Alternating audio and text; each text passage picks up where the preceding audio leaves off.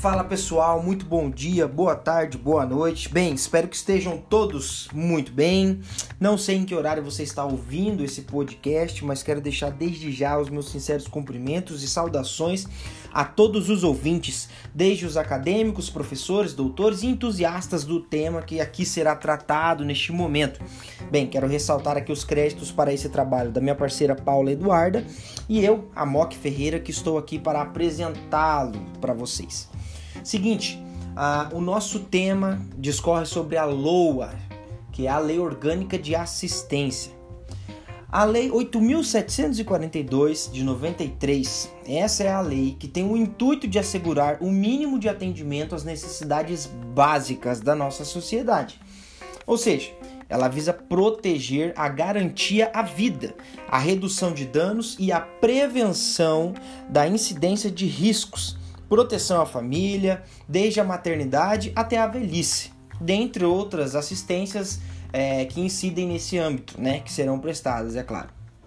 Bom, um pouco adiante, vamos de contexto histórico. Na nossa primeira Constituição do Brasil, é, a de 1824, era previsto em seu inciso 31 do artigo 179 que assegurava o socorro público em determinados casos, como, por exemplo, calamidades públicas, epidemias, entre outras situações.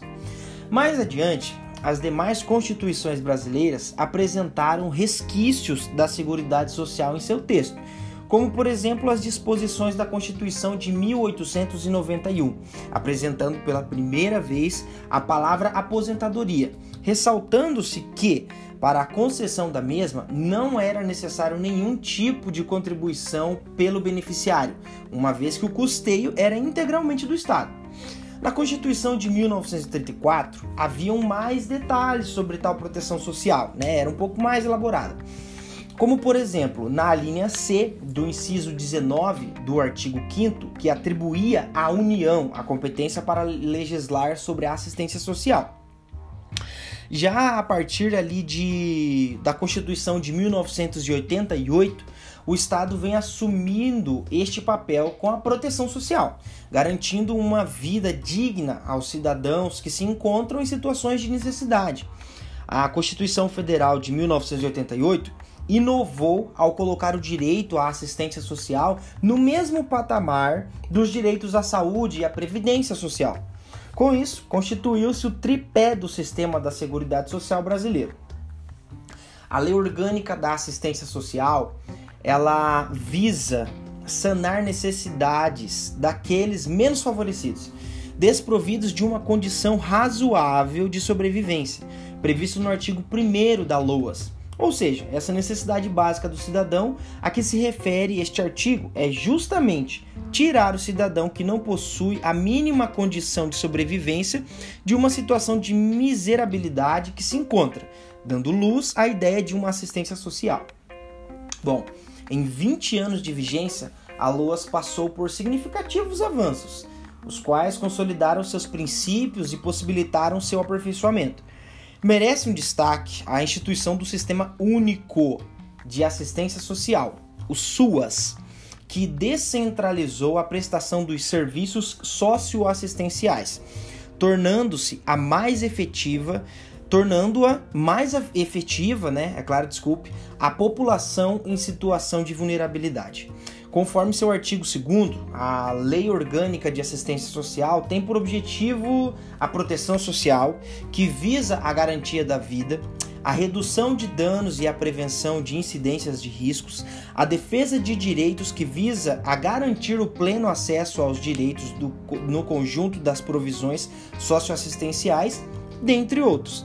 A legislação é clara, em nos trazer o seguinte, que a previsão primeiramente constitucional no seu artigo 203 da Constituição Federal de 88, inciso 5 diz: a garantia de um salário mínimo de benefício mensal à pessoa portadora de deficiência e ao idoso que comprovem não possuir meios de prover a própria manutenção ou de tê-la provida por sua família, conforme, conforme dispuser a lei.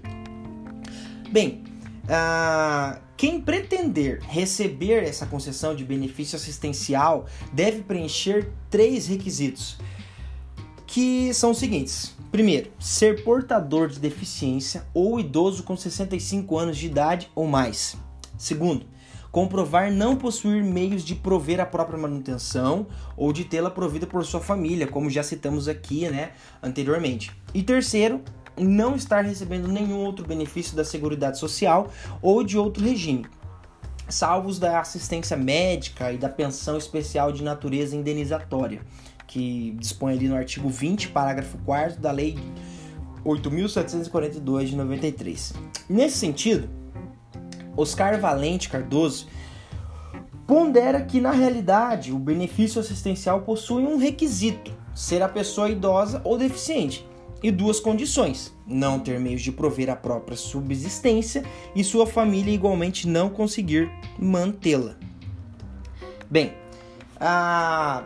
perante tudo isso, é importante e indiscutível a grande relevância desse tema na sociedade atual, frente aos diversos casos que ocorrem tanto no judiciário quanto fora do judiciário, que se fazem presentes no dia a dia Todavia, é visível que nos dias de hoje muitos ainda se encontram em dificuldade de sobrevivência. Uns pelos critérios de miserabilidade e outros até mesmo por não terem conhecimento de que existe lei que os ampare, que asseguram tanto a prestação quanto a assistência dada pelo Estado. Todavia, é também nosso dever espalhar este direito àqueles que necessitam com urgência de sair de um estado crítico por termos um conhecimento maior a respeito, sendo que os mesmos são assegurados pelo direito de ser atendido pelo Estado.